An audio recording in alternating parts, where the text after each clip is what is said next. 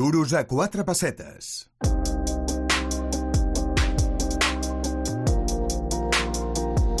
I al Duros a quatre pessetes ens volem apropar a, a Porcentaje. És el gabinet jurídic que no cobra si tu no guanyes i, a més a més, avui volem comentar una sentència, home, una sentència difícil, complicada, polèmica, però una sentència que ha estat guanyada pel gabinet a Porcentaje. Eh, ara us explicarem la història, perquè és una història dura, però deixeu-me primer que presenti a Rosa Maria Mauri. Rosa Maria, què tal? Bon dia. Bon dia, Jordi, què tal? Doncs eh, molt bé, escolta, deixa'm que us feliciti per haver guanyat aquesta sentència. Suposo que no ha estat un cas fàcil, perquè tracta d'una transfusió de sang sense consentiment, amb negligència, de la qual va derivar la, la mort d'una persona. Un cas molt dur.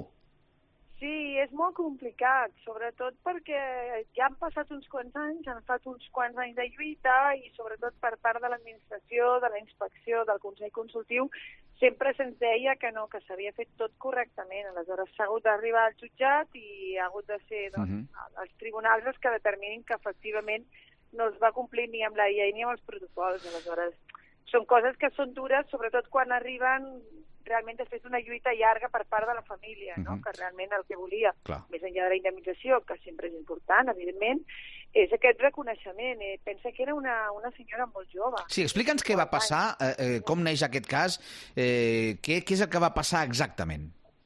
Bueno, cada cas és un món i t'explico una miqueta per sobre, no? Uh -huh. Perquè sempre hi ha detalls, però era una, una senyora jove, una noia pràcticament, perquè tots ens fem grans, eh, que va a l'hospital amb, amb, tema, amb un tema d'anèmia. No era un tema d'una urgència vital, ni era un tema d'un accident que immediatament s'havia actuat, sinó que tenia una anèmia molt important, uh -huh. és cert, i, i realment doncs, sí que s'havien de prendre mesures. Aleshores, una de les mesures que es proposa o que es decideix és fer una transfusió de sang, eh, però és una mesura que es decideix en un moment donat però que no es consulta, no s'informa a la pacient. Aleshores, aquesta transfusió no es fa immediata perquè no hi ha una urgència vital, sinó que es, es diu que es farà aquesta transfusió, es demana la sang, van passant les hores i en un moment donat arriba la sang i es comença a posar una bossa de sang. Uh -huh. Quan s'acaba de posar la primera bossa de sang, es comença a posar la segona bossa de sang i durant aquesta trans segona transfusió la senyora doncs, pateix símptomes de reacció transfusional, que seria com un xoc sèptic, Sí. l'han de posar immediatament a la UCI i en poques hores mor. Aleshores, eh, tot i que no es va fer l'autòpsia, doncs eh, es, va, es va veure que la causa de la mort havia sigut una, una reacció a aquesta transfusió. Aleshores, bueno, es busquen causes, es busquen motius, inicialment es diu que, que aquestes coses poden passar i tristament és així, però a partir d'aquí doncs, la família dubta, eh, és una senyora jove, hi ha uns fills, un marit, es fan preguntes i determinen que les coses no van anar com havien d'anar. Aleshores, et faig ja l'espoiler de la solució, no? Aquí el que va passar, per una banda, efectivament, és que no va haver-hi consentiment, és importantíssima la llei general de sanitat, la llei d'autonomia del pacient, defensen doncs, que qualsevol actuació mèdica, si no és d'urgència vital, ha de ser pues, consultada al pacient explicant les alternatives i els riscos que existeixen, perquè efectivament existeix aquest risc amb, amb una transfusió sanguínia. Aleshores, això s'ha de valorar, s'ha de valorar si hi ha alternatives,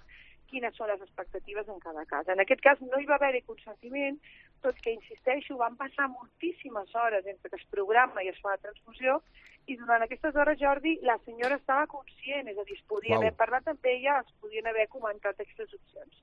Això per una banda. Després van sortint cosetes, no? A, a la que s'investiga, es comença a demanar documentació, s'adverteix que aquestes, aquestes bosses de sang van passar sis hores eh, entre que van sortir del banc i es van començar a transferir, a transferir al pacient i no tenim constància de que es complissin les normes de conservació d'aquesta sang. Clar. És a dir, hi ha uns protocols de vigilància, de que no es trenqui la cadena del plet, això ho sabem fins i tot quan anem al supermercat, no? Clar. que hi ha una sèrie de protocols, doncs imagina't en tema de sang. En aquest cas, van sortir del banc i no sabem per què van trigar més de 6 hores en començar a transfondre a la, a la pacient i en aquestes 6 hores no queda clar quin va ser la conservació que es va fer. Aleshores, tenim un tema doncs, de que pot haver-hi perfectament doncs, que hagin hagut bactèries, que hagin infectat aquesta sang per, uh Mhm. -huh. per estar fora i que quan hagi començat a entrar al cos de la pacient doncs puguin haver-hi eh, problemes. I després tenim un tercer problema. És, realment en aquest cas, pobre, va haver-hi una concatenació de coses entre cometes, fetes en contra del que toca. No? Si, si veiem no només la llei general de ciutat, sinó els propis protocols de l'hospital on, on es va fer aquesta mm -hmm. actuació i els decrets que regulen les transfusions sanguínies, eh, entre la primera i la segona bossa sang s'havia de veure, primer, si era suficient, perquè no sempre és suficient, necessari posar dues bosses, pot ser que amb una bossa sigui suficient, uh -huh. i després, si la pacient estava bé, veure si hi havia... O sigui, no immediatament acaba la primera, comença a posar la segona, no, s'ha de fer una sèrie de vigilàncies, Clar. precisament per evitar el que va passar, perquè realment el xoc va passar quan li estaven transfundint la segona. Aleshores, realment no sabem si va ser per la primera, per la segona, però en qualsevol cas és evident que no es van complir els protocols. No? Aleshores, insisteixo, ha estat una lluita complicada perquè se'ns deia que sí, que s'havia complert amb tots els protocols, ja veus que no és així, i, i finalment doncs, el jutjat sí que ha reconegut que efectivament va haver-hi un incompliment per part de l'administració sanitària i ha condemnat a l'administració i a la seva asseguradora, que en definitiva és la que serà responsable de les indemnitzacions, a, a indemnitzar la família doncs, per la pèrdua de, d'aquesta persona. Uh -huh.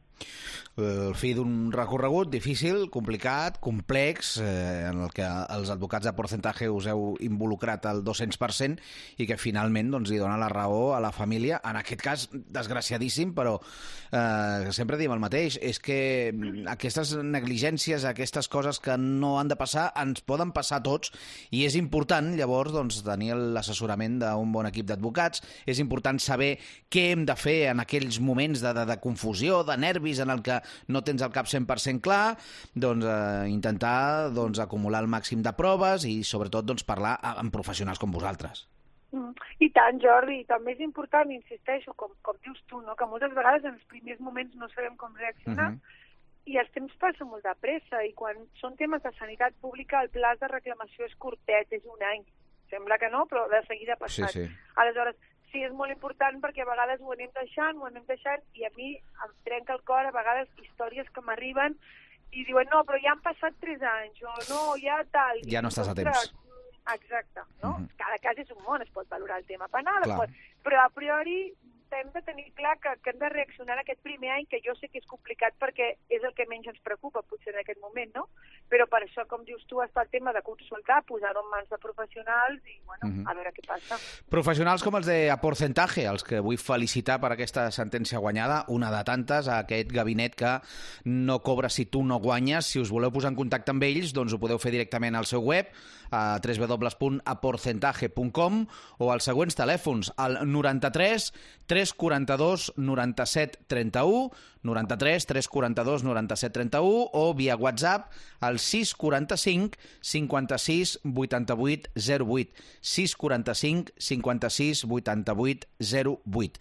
Rosa Maria Mauri, de Porcentaje, moltíssimes gràcies. Ens escoltem la setmana que ve. Vinga, fins la propera. Adéu.